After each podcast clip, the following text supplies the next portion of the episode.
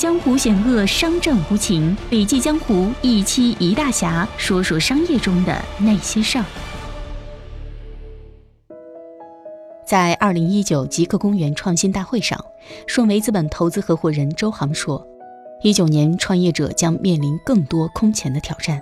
对眼下寒冬的理解，一个必须要认清的现实是，我们所面临的时代已经从泡沫时代来到了务实周期。”他强调说，创业者需要转变心态，从向外看抓机遇，转到向内看抓价值，彻底忘掉风口这件事情。那么接下来，让我们听周航的详细讲述。泡沫时代围绕数据、算法、用户等关键词是狼性、烧钱、追求速度的创业。到了一九年，一切回归商业本质的务实周期才是重中之重。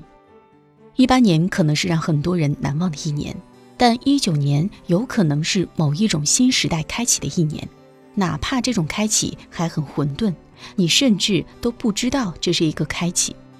我很认同这可能是一个序章的终结，但也可能是一段主旋律的开启。这句话，我上一段创业是在一零年，再上一段创业是一九九四年，我自己觉得经历了中国经济成长的几个周期。特别是上一段，我经历了移动互联网的创业周期，经历了智能手机还在越狱下 App，还没有三 G 的时代，再到疯狂的 O2O 和补贴大战。我把以一八年为终结的时代称为泡沫时代。在这样的时代下，所有的创业公司都是多少亿的估值融资上市，这其中速度、成长、烧钱、融资、估值，是我们过去曾经信仰的东西。一提到泡沫时代，我们就会想起这些，就好像我们回忆起三十年代大萧条之前的镀金时代。这一切在表面上看起来就好像是了不起的盖茨比里面的浮华画面。回想一零年到一八年，真的是一个泡沫时代。很多人都说是寒冬，但大家是怎么理解这个寒冬的呢？寒冬到底是几个月、半年，还是最多一年？还是说忍过去，接下来就会好了？还是说这是一个微型反弹？只要忍过去，我们可以继续按照上一个时代的生存方式继续高歌猛进呢？我之所以不提周期，而提一个时代的结束，是因为那个时代一去不复返，因此它必然开启的是一个新的时代。但这个新的时代是什么？我现在不敢定义，至少可以把它称为一个务实周期的开始。对于创业者来说，比如我总要去开启一个新的进程，我要去做一件事儿。这个时候，我们从最务实的角度，要怎么样跟投资人交流？要做什么准备呢？反套路吗？不，我们可能要把过去的套路都放下。我觉得以前的创业者多的是要对外抓新的机会，所以大家研讨的是哪儿的机会比较多，看别人怎么做。现在你觉得这种机会在缩减，那创业者要怎么做呢？我们不要把眼睛继续放在外面，到处去看。科技行业最不缺的就是每年都有新的风口、热词、机会。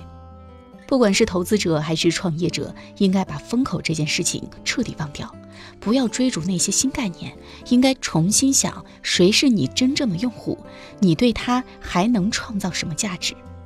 所以现在我们应该从向外看抓机遇，转到向内看抓价值，少出一点差，少赶一点会，少刷一点文章，真正回到内部，把更多时间放到公司、团队、用户、产品以及管理上。那么，什么样心态的创业者是让投资人比较喜欢的呢？过去大家强调的是，首先要把握机会。不管是社交电商、社区电商还是小程序，反正是某一个机会的风口。